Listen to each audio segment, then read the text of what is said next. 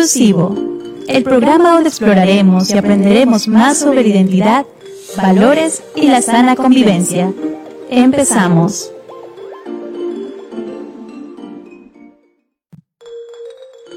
Bienvenidos a Mundo Inclusivo, el programa donde exploraremos y aprenderemos más sobre identidad, valores y la sana convivencia. Empezamos.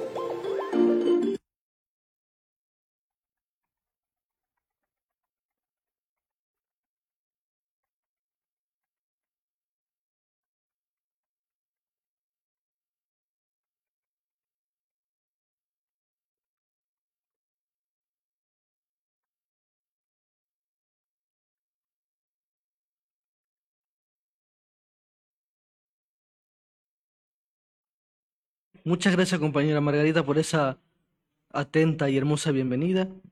Así como ya lo dijo, este es el último programa de Mundo Inclusivo con el tema de fundamentos epistemológicos.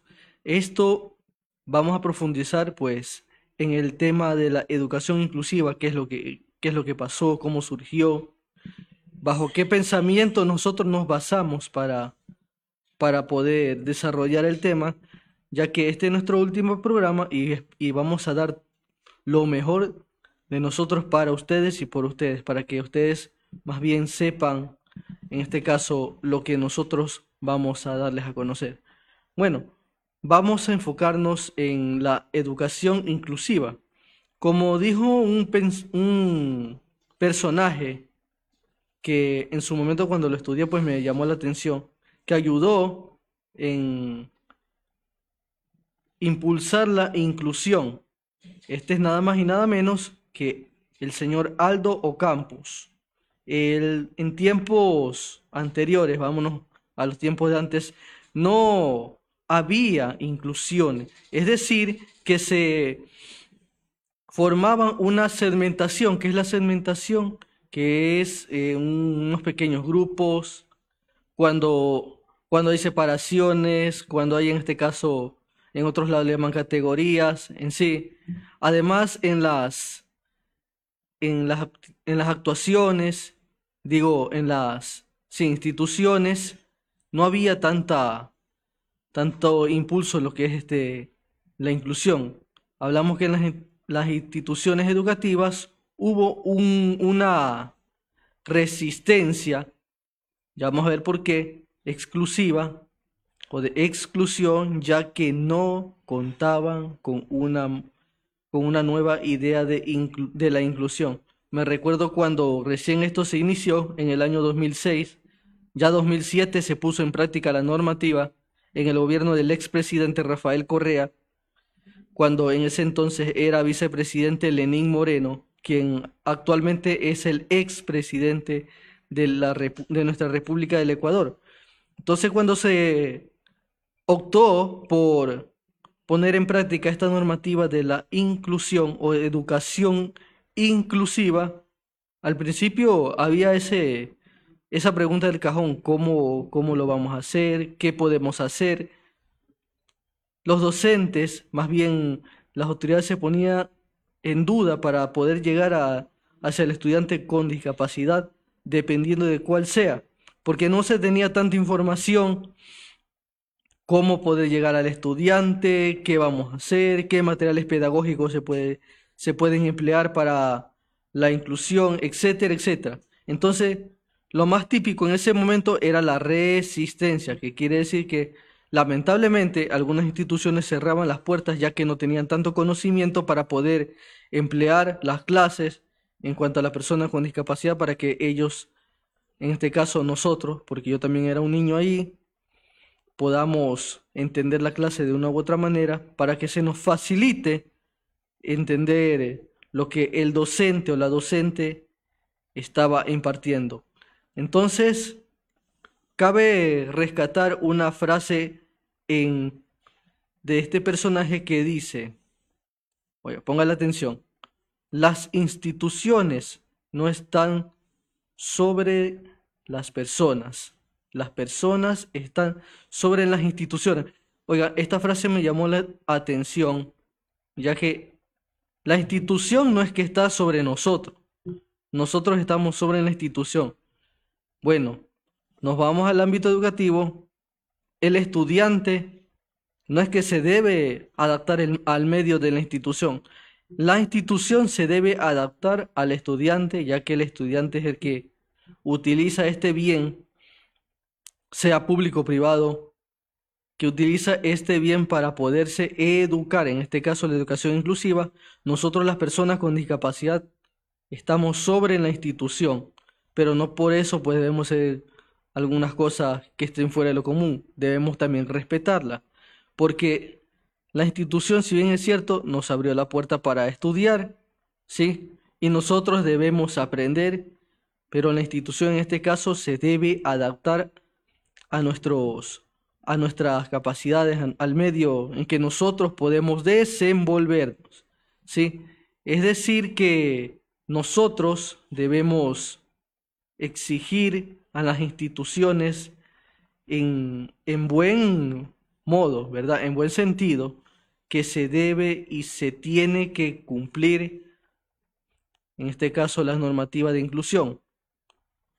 No había antes mucha apertura en la educación inclusiva debido a que cundaban en este caso los estereotipos, estos estereotipos tradicionales, lo que en sí digo así que porque las familias, en este caso las familias también tienen mucho que ver, se encargaban de crearlos. Es decir, que porque tiene una discapacidad se aíslan, le dicen que pobre, que no puede. Aquí dice que para de una u otra manera forma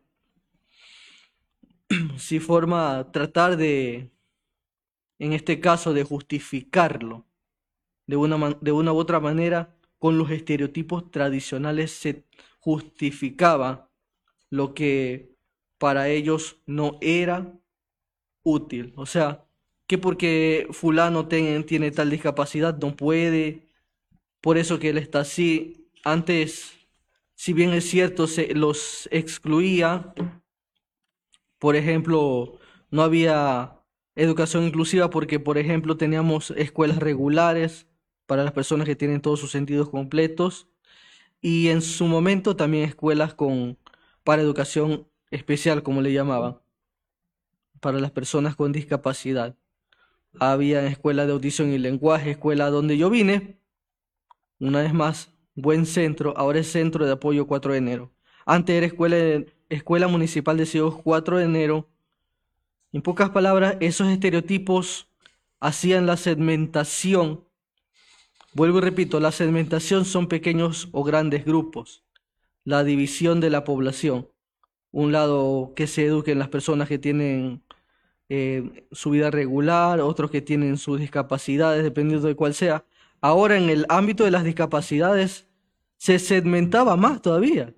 ¿Qué quiere decir? Que habían educación o escuelas para todo tipo de discapacidad, sea para discapacidad auditiva, visual u otro tipo de discapacidad que la persona tenía o se tiene.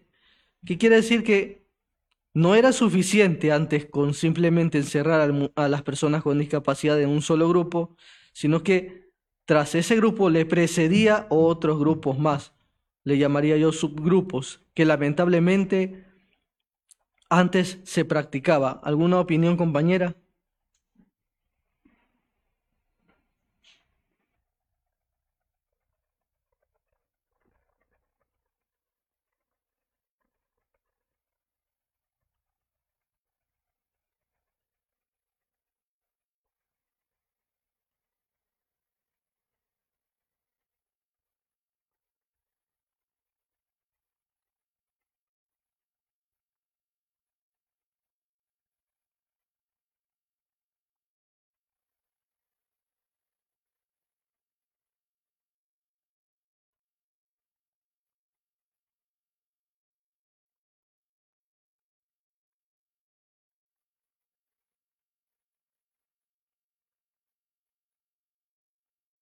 para, para que las personas no videntes puedan encontrar lugares, las aulas, por ejemplo.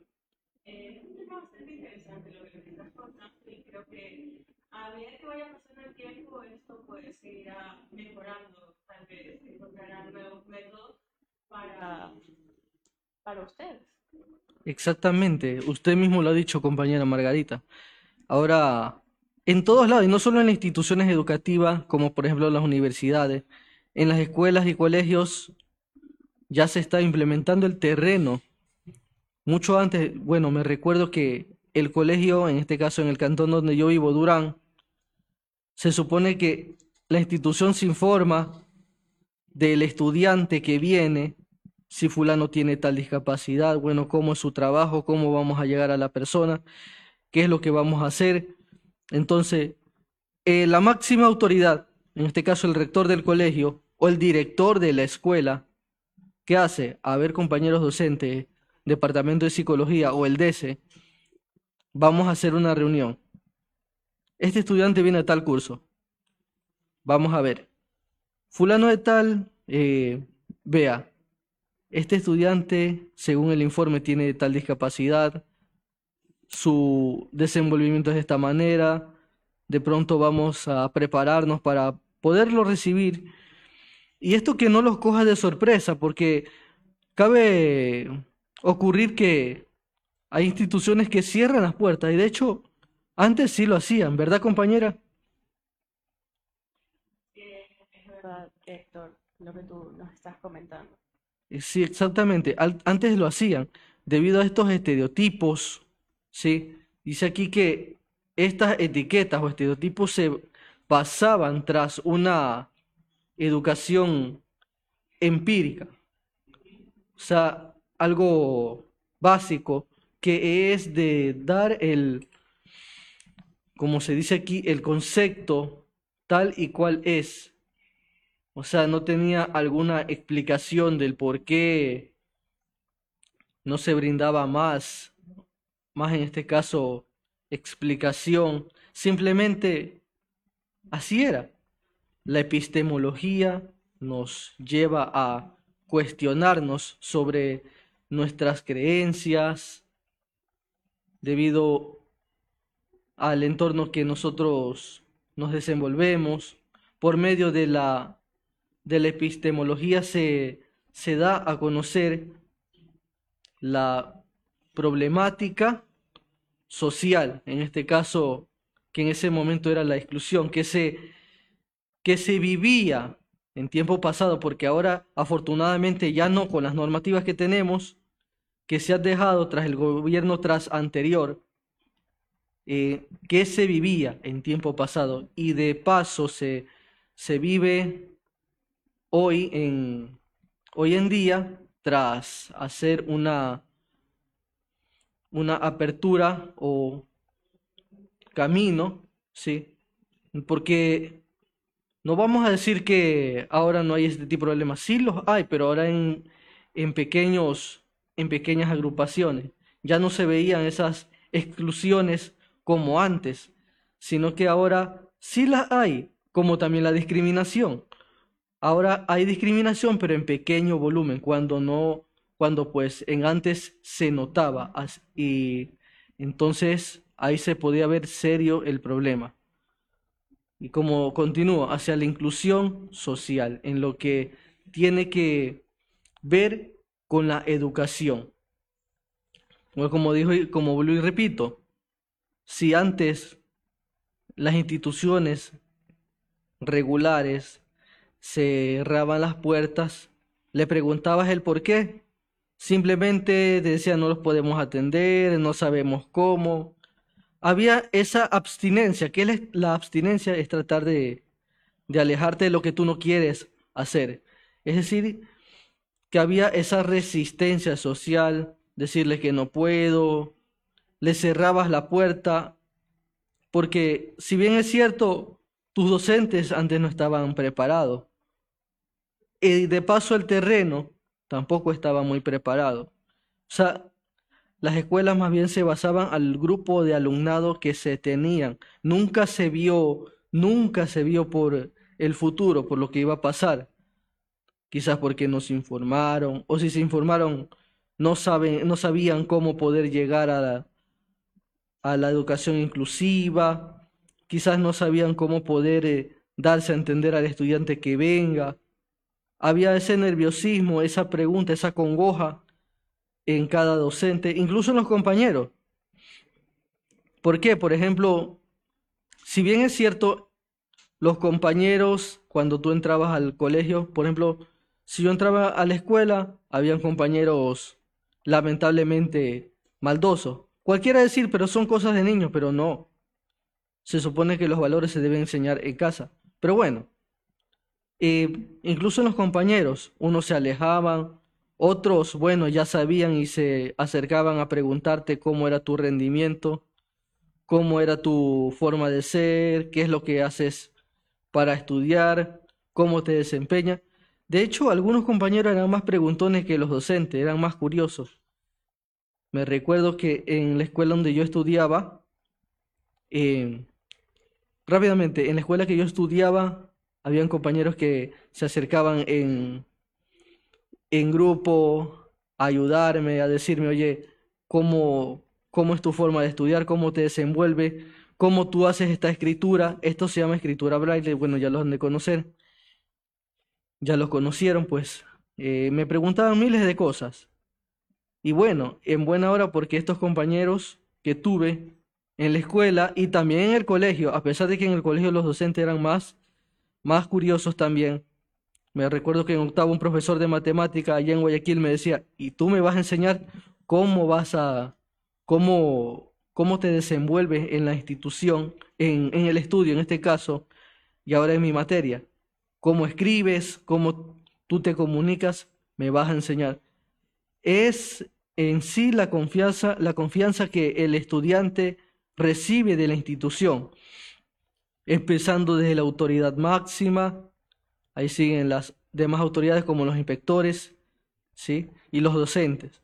Incluso el personal de limpieza también debe tener mucha, mucha confianza, darle mucha confianza al estudiante que venga, porque no es de recibirlos, no es decir, bueno, venga fulano a mi curso que yo le doy clase, lo recibo, entra, se sienta, ¿y luego qué? O sea, no había en ese tiempo la educación inclusiva con recursos, o sea, cómo poder llegar a la persona. Continúo. Esto puede abarcar los, incluso vea, los pueblos como por ejemplo, la nacionalidad indígena, personas con discapacidad, como estamos hablando, etcétera. Incluso eh, las personas de pueblos indígenas venían al, a los pueblos muchas veces no se les, no se les abría las puertas, por lo cual pues en sus pequeñas comunidades hacían sus propias escuelas, ¿o no es así compañera? Claro, Héctor, eh, quiero rescatar eh, lo que estabas mencionando tú acerca de eh, el tema de cómo los profesores, bueno, el tiempo antiguo, no saben cómo tratar capacidad. Exacto. Y es cierto, es cierto, porque, bueno, yo creo que he visto muchas veces eh, cómo tal vez les dan un trato distinto pensando que tiene que ser así, cuando en realidad somos iguales. Exactamente, es lo que siempre he tratado de decir, compañera. Por ejemplo, había una docente que en su momento llegó a dar inglés. ¿Y qué es lo que me decía cuando me venía con, me veía con el sistema braille? Que lo guardaba simplemente porque no sabía cuál era mi desenvolvimiento como estudiante en la institución educativa. Entonces, ¿qué es lo que pasaba? Había ese temor de decir, bueno, ¿y cómo llego al estudiante? ¿Lo dejaron entrar? Sí, pero ¿qué es lo que hago? Incluso en la universidad a buena hora que se ha empleado este tipo de, de temas inclusivos como las señaléticas en braille, tenemos los los tapices, en este caso, en el suelo para que nosotros nos podamos guiar en el camino. Excelentísimo. Aunque la universidad está mejorando y aunque le falte, pues lo está haciendo muy, muy bien. Me recuerdo un docente, una docente que por ética no voy a mencionar el nombre, pero yo le pregunté, bueno, yo recibo sus clases, sí, qué bueno que usted me entienda, pero cuando usted inició conmigo como estudiante, ¿cuál era su, su óptica, su pensamiento, su forma de, de ver eh, el futuro como docente hacia mí que yo soy su estudiante? Ella me dijo que ella sí tenía algo de miedo, cómo lo va a hacer, qué va a pasar con la tarea que yo le envíe, si lo va a cumplir o no lo va a cumplir. En este caso, el miedo, aunque hay ahora en gran volumen el ámbito inclusivo, el miedo sí lo hay. El miedo sí lo hay, pero ya en pocas proporciones. Incluso a nuestros propios compañeros también les da miedo, algo de miedo o temor por no saber cómo tratar. Eh, hay unos que piensan que, bueno, nosotros por ser así no conversamos, otros que tenemos mal genio, otros dicen que no podemos estudiar tan fácilmente. Pero bueno, al momento de que tratan con nosotros, prácticamente es lo contrario. Se llevan una grata y hermosa sorpresa. ¿Por qué digo sorpresa? Porque ellos nunca se esperaban este tipo de rendimiento de nosotros. Cuando nosotros, las personas con discapacidad o personas con necesidades educativas especiales, pues salimos a la palestra educativa regular, bueno, me recuerdo que en tiempo de antes había mucha controversia, ya que en la familia de los alumnos con hijos sin discapacidad discutían mucho con las autoridades. Y esto, bueno, no sé si compañera usted ha vivido en alguna institución de estudio, que por ejemplo si algún estudiante con discapacidad tenía excelente nota, enseguida sacaban la pequeña teoría yo diría, te oiría con excusas que se le regalaban los puntos. A mí me tocó eso. No sé si usted haya escuchado alguna vez, compañera, esto. Sí, sí, recuerdo que, bueno, no solo con compañeros con discapacidad en este caso, sino también con compañeras que tuvieron embarazos adolescentes. Ajá. Eh, recuerdo que, claro, era el típico comentario, bueno, es que porque tú tienes esto o porque tú eres esto, eh, tienes buenas notas, el profesor te está ayudando, es obvio, o sea, no es que tú puedes, sino es porque te lo dan. Entonces, obviamente no es, no es la manera, no es correcto, hay gente que se esfuerza de verdad. Eso, eso está en lo cierto, compañera. Porque mire, en esta última parte, ya para ir terminando, porque el tiempo se va corriendo, en sí, hasta para las mujeres em, embarazadas, ahora hay esa inclusión. Me recuerdo que antes de graduarme había esa, estas clases intensivas del 2x1, que el 3x1, personas eh, en situación de embarazo o de gestación, pues están estudiando y de hecho tenían su uniforme, su mandilito, qué sé yo, que de una u otra manera los distinguía, o sea, ella es una persona, una mujer embarazada, mucho cuidado. O sea, si antes se veía ese tipo de comentarios o excusa, pues, ¿quién quita? Ahora, bueno, sigue habiéndolo, claro, no se va a quitar del todo, pero con la diferencia es que se ve ya en menor volumen, incluso para nuestros hermanos de los pueblos o nacionalidades indígenas. Antes simplemente se estaban educando en su comunidad o en su recinto o en su pueblo. Ahora pues ellos, si bien es cierto, vienen de su pueblo hasta, el, hasta la ciudad, en este caso, para poderse formar.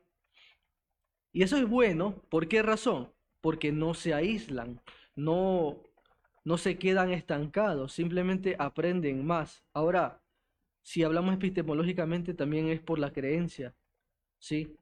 Esto también se basa en la creencia, la, las creencias que nosotros tenemos también influyen mucho. Incluso aquí en el Ecuador, bueno, no todo ecuatoriano puede ser católico, evangélico. Hay ecuatorianos que son mormones, hay ecuatorianos que son islámicos, Sí, porque la religión islámica también hay aquí, ¿o no es así? La religión islámica la hay. Creo que en nuestro país hay todo tipo de religión y cultura. Exactamente. A eso también se debe nuestra epistemología.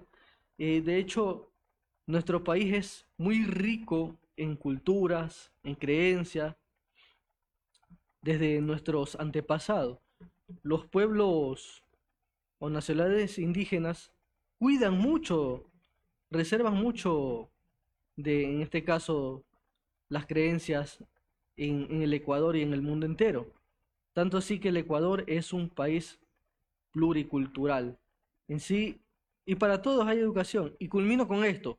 Aunque hoy en día se sigue imponiendo la discriminación, vaya, la discriminación todavía no termina, pero se está aplacando. Pero se está aplacando en menor volumen.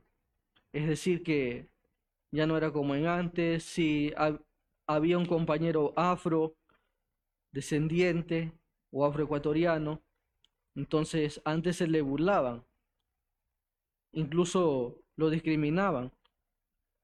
Vámonos, por ejemplo, como en la colonia, en la colonia, en la colonia española. Si bien es cierto, los que más tenían más preferencia, más privilegio, eran en este caso los que tenían mayor dinero, más dinero, más economía. En la colonia española, sí, en este caso el afro como que no tenía tanta apertura, tanta cobertura al ámbito educativo, incluso para las mujeres. El hombre era el que estudiaba, el hombre era el que trabajaba, el hombre era el que hacía la casa, el hombre en sí era el que hacía todo pero la mujer en este caso se ocupaba en hacer las, las cosas o quehaceres de la casa y tras eso cuidar a los niños, ¿sí? enseñarles las tareas como madres. Ya desde pequeñas se les enseñaban muchas cosas, pero rara era la mujer que, que se veía trabajando en el campo, a pesar de que yo vengo de una familia que hasta mi abuelita trabajaba. ¿Sí? no lo niego. Manabas del campo. Mi abuelita trabajaba muchísimo. ¿Por qué yo trabajaba? Porque lamentablemente falleció. Ahora bien, entonces, si antes había discriminación a gran volumen, ahora lo hay, pero en menor volumen. Sí, pero no como antes. Por, por medio de la pedagogía se determina llegar hasta el individuo. Vaya, una vez más, la pedagogía. Hoy en día la pedagogía es el camino, se ha convertido en el camino para llegar hacia las personas, ¿sí? Teniendo su, su creencia, no importando en lo que él crea, ¿sí? El idioma o lenguaje en que se maneje, Vuelvo y repito, ahora ya no hay esas barreras como mm, las había antes y muy segmentadas. Ahora ya no. Entonces, ¿qué es lo que estamos viendo ahora? Un panorama inclusivo, donde nosotros nos desenvolvemos de forma igual. O sea, no debemos ser distintos a los demás solo porque tengamos diferentes rasgos o discapacidades. Eso no nos hace diferentes eso más bien nos hace ver iguales, porque somos personas, como lo dije en el anterior programa, somos personas, no somos, no somos fenómenos, no somos animales, no somos nada de eso.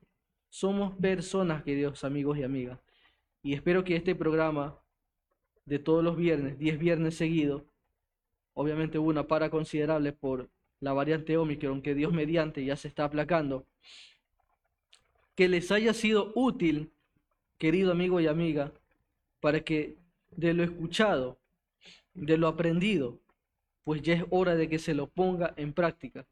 Como decía un pastor por ahí que nos predica a nosotros, a la iglesia donde yo voy, que no seamos olvido, este, hacedores, que diga, no seamos oidores olvidadizos. ¿Qué es oidor olvidadizo? Que escucha por un lado y por el otro le sale, como si no pasó nada que más bien seamos hacedores. O sea, que si escuchamos, retenemos y vamos divulgando, vamos poniéndolo en práctica. Eso es lo que nos hace falta ahora, ponerlo en práctica. Por eso que no avanzamos en pasos agigantados, porque nosotros no lo practicamos. También nosotros no leemos las normativas y es hora de no solamente leer, sino ponerlo en práctica. Eso no es decir que si lamentablemente violentan alguna parte de nuestros derechos, nosotros vayamos a quemar llanta, no. Hay muchas maneras de hacernos escuchar. Decía, hey amigo, amiga, usted está faltándome el respeto debido a la normativa tal, al artículo tal que dice que, bueno, ahí se basa uno en la, en la, en este caso, en el respeto, dependiendo de lo que uno tenga y lo que en sí la otra persona lamentablemente le esté haciendo. Entonces hay que hacer valer nuestros derechos y así también conocer nuestras obligaciones. ¿No es así, compañera? Claro, Héctor. Para ir finalizando, eh, ¿tienes algún comentario, algún consejo que quieres dar, quieras darnos a todos nosotros acerca de la inclusión? Ok, compañera, muchas gracias por este tiempo. En sí, docente, compañero, se están escuchando en el otro lado de las pantallas, por favor, em, les habla un compañero más de esta prestigiosa carrera, comunicación. He sido el pionero en esta universidad y me siento muy feliz porque ser pionero no es simplemente de, de abrir brechas, de abrir caminos, de desaparecer brechas, desaparecer barreras. El pionero también tiene que sufrirla para poder trazar el camino. No la tiene nada fácil. No la tiene nada servida. Simplemente tiene que trabajar el camino para que el que le suceda pueda seguir con, en el mismo camino y poder rendir de la mejor manera. Amigo, amiga, docente, cuando llega a tener este tipo de estudiantes con discapacidad, como quien les habla, en sí, por favor, no, no esquiven. Y si desconocen, pues pregunten y luego ponerlo en práctica. Si no, vayan a los programas grabados que sí han de quedar grabados. Y escúchenlos todos, por favor. Y si gustan, tomen apuntes de todo lo que se ha dicho en estos 10 capítulos del programa, en estas 10 sesiones. Entonces, querido amigo y amiga, no tenga miedo, porque nosotros somos también personas y podemos rendir al igual que ustedes. Así que les invitamos a que pongan parte, pongan mano a la inclusión y que no se quede solamente en papeles, porque el papel a final de cuentas lo aguanta todo, pero la obra, el hecho, todo lo que se hace es lo que habla. Muchas gracias compañero, que Dios los bendiga. Compañera, por favor. Así es, Héctor. Muchas gracias a todos los que estuvieron en esta emisión. Y como dijo también Héctor, eh, cabe recordarles que en Spotify pueden encontrar todos los episodios de Mundo Inclusivo para que mantengamos vivos los conocimientos que nos ha impartido nuestro compañero a lo largo de estas 10 sesiones. Muchas gracias a ti por habernos hecho parte de ti y por habernos compartido todos tus conocimientos acerca del mundo inclusivo. Muchas gracias compañera. Bueno, siempre ha sido un gusto venir aquí. Esta carrera me gusta y en sí, gracias por el espacio que se nos ha abierto, porque no es, no es de mí solo, no es para mí solo, sino es que para muchas personas que a lo mejor me han de seguir y ya se darán cuenta. No espero las recompensas en este siglo, sino en el siglo venidero, como dice la palabra de Dios. Siempre lo he dicho, sino que esto es un trabajo humildemente por y para ustedes. Queridos amigos y amigas, esto ha sido todo por hoy. Y es que este programa le haya sido de mucho provecho. Dios los bendiga mucho. Bienvenidos a Mundo Inclusivo, el programa donde exploraremos y aprenderemos más sobre la identidad valores y la sana convivencia. Empezamos.